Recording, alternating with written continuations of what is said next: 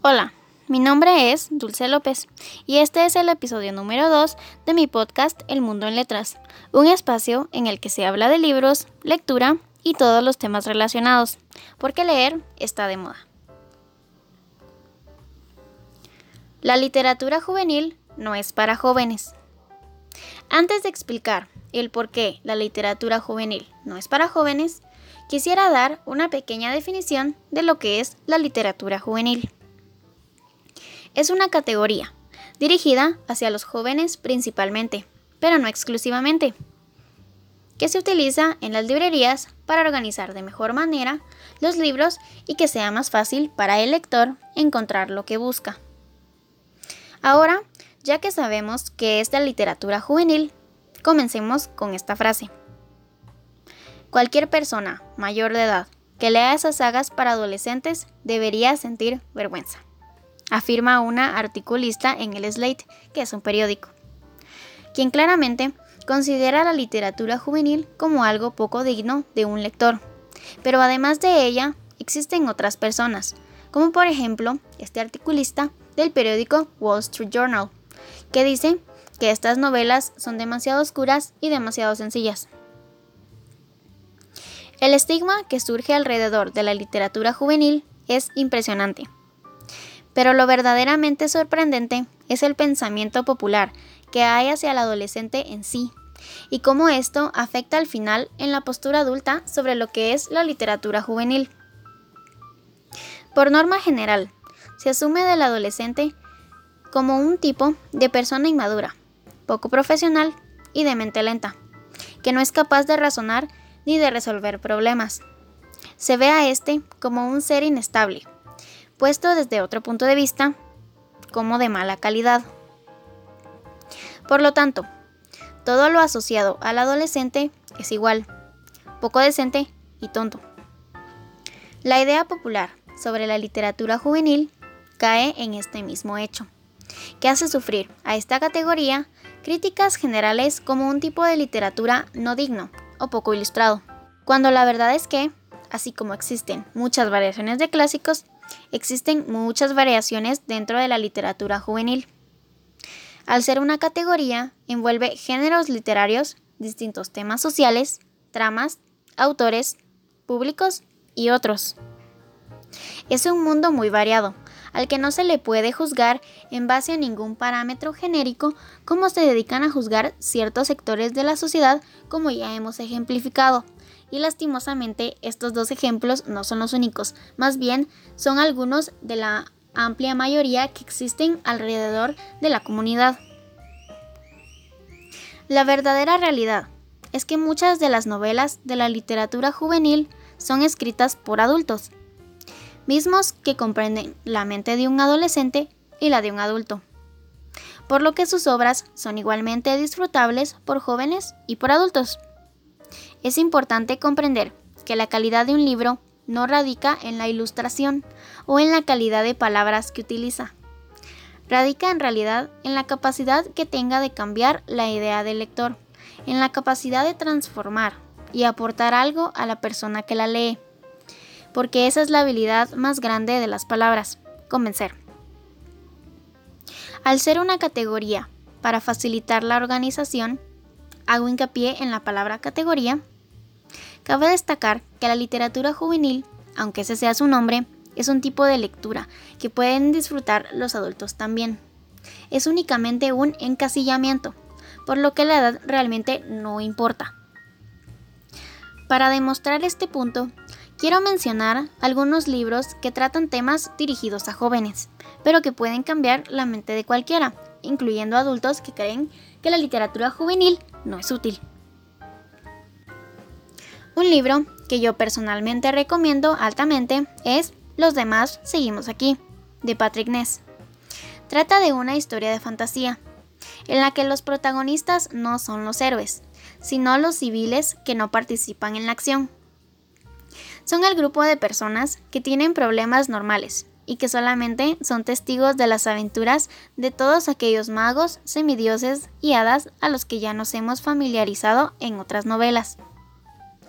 Pues lo interesante en este libro de Patrick Ness son las problemáticas que afectan a las personas. Por ejemplo, uno de los temas que trata son los desórdenes alimenticios, cómo se comportan y qué daños causan en las personas que los padecen. Es un tema sumamente importante para nuestra sociedad, porque afecta a más personas de lo que creemos, y concientizarnos sobre ello nos hará capaces de ayudar a actuar ante esta problemática. Así como lo dice el periodista del Wall Street Journal, sí, muchas de las novelas de literatura juvenil son oscuras. Ya hablamos de una, y podemos apreciar que son temas difíciles de comentar, pero en donde se equivoca es en asumir que estas son sencillas. Precisamente por la seriedad de los temas que trata, es imposible ser simple. La complejidad con la que los autores de literatura juvenil hacen conciencia en la sociedad es creciente y se dan la tarea de escribir con lujo de detalles los temas que tratan, para cambiar el pensamiento o para crear una sociedad más sensible. Más allá de estas problemáticas sociales, existen otras historias, como Ready Player One, un libro de Ernest Klein. Este es un libro que trata de un mundo cibernético, en el que el planeta Tierra está en ruinas debido al deterioro causado por el ser humano, por lo que las personas deciden pasar su tiempo en un entorno completamente virtual. Quería mencionar este ejemplo porque es el tipo de libro más criticado por las personas que se niegan a la literatura juvenil. El grupo de personas que consideran los temas modernos y fantásticos como irrelevantes. Estoy segura que después de la pequeña descripción que acabo de dar, alguna persona ya cree que este libro no vale la pena. Sin embargo, esta historia no solo es fantasía, es una historia donde el protagonista debe atravesar ciertos acertijos que resuelve con ayuda de un amplio conocimiento sobre la cultura de la década de 1980. Es un libro que expone muchas ideas de estos años, mucha cultura y vasto conocimiento de la evolución de la tecnología. Es importante conocer la historia, y este libro consigue lograrlo con el lector de una forma muy entretenida. Y precisamente las personas que atravesaron su niñez en la década de 1980 son ahora adultos que seguramente se dedican a decir que este tipo de literatura no es funcional. Para contestar a la articulista del Slate, las sagas de libros que son sumamente populares y que mueven a mucha gente no dan vergüenza. Por ejemplo, la trilogía de La casa de Miss Peregrine para niños peculiares de Ransom Rings. Es una historia en la que se cuentan las aventuras de un grupo de niños que tienen habilidades especiales y que debido a un infortunio deben enfrentarse a seres que amenazan contra su vida. Es una trilogía que está escrita en base a fotografías del siglo XIX, recopiladas por el autor, mismas que se encuentran en los libros y que le dan una descripción gráfica a lo que sucede en la historia. Está muy bien escrita y explicada.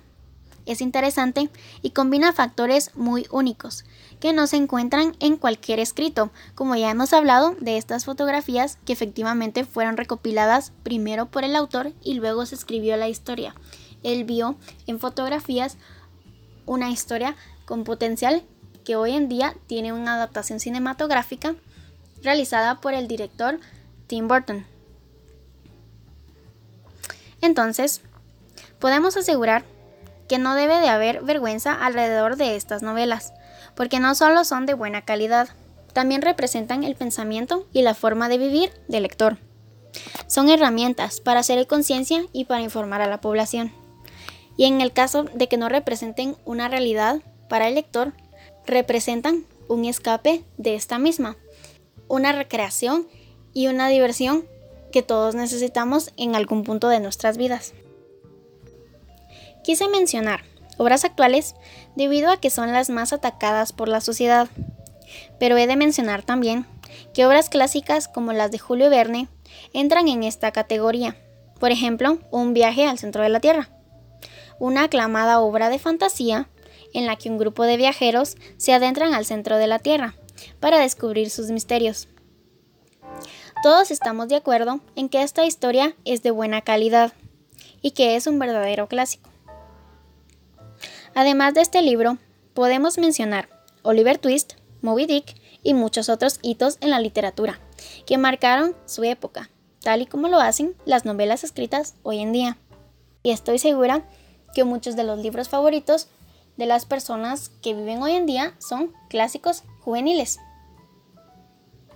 Entonces, como lectores, debemos comprender que el lector es quien decide qué leer. Debemos comprender que no podemos determinar si ciertas historias nos deben dar vergüenza. El que quiera leer cómics, que lo haga. El que quiera leer literatura juvenil, que lo haga también. No solo de clásicos y libros de historia se puede nutrir a la sociedad y esto es un hecho que debemos entender. Para concluir, la literatura juvenil es para todos. Cualquiera que desee leerla debería hacerlo sin ser juzgado. No podemos determinar la calidad de los escritos en base a ideas populares que se extienden en la sociedad, que no solo perjudican, también son mentira. La literatura juvenil, a mi parecer, es altamente recomendada para jóvenes y para adultos, pero especialmente para adultos porque deben todos comprender la importancia de las historias que se presentan. Además, todos tenemos un alma joven adentro, la que nos anima a descubrir y aprender, a leer y sentir las historias que nos transforman en personas más sensibles y más maduras. Además de que debemos recordar que el hábito de la lectura es un hobby para muchas personas. Y que, como un hobby, como algo que hacemos en nuestro tiempo libre y para relajarnos muchas veces debería de ser una lectura libre en la que podamos escoger qué leer sin que nadie nos diga que lo que estamos leyendo no es útil. Para acabar, quisiera mencionar esta frase de Neil Gaiman.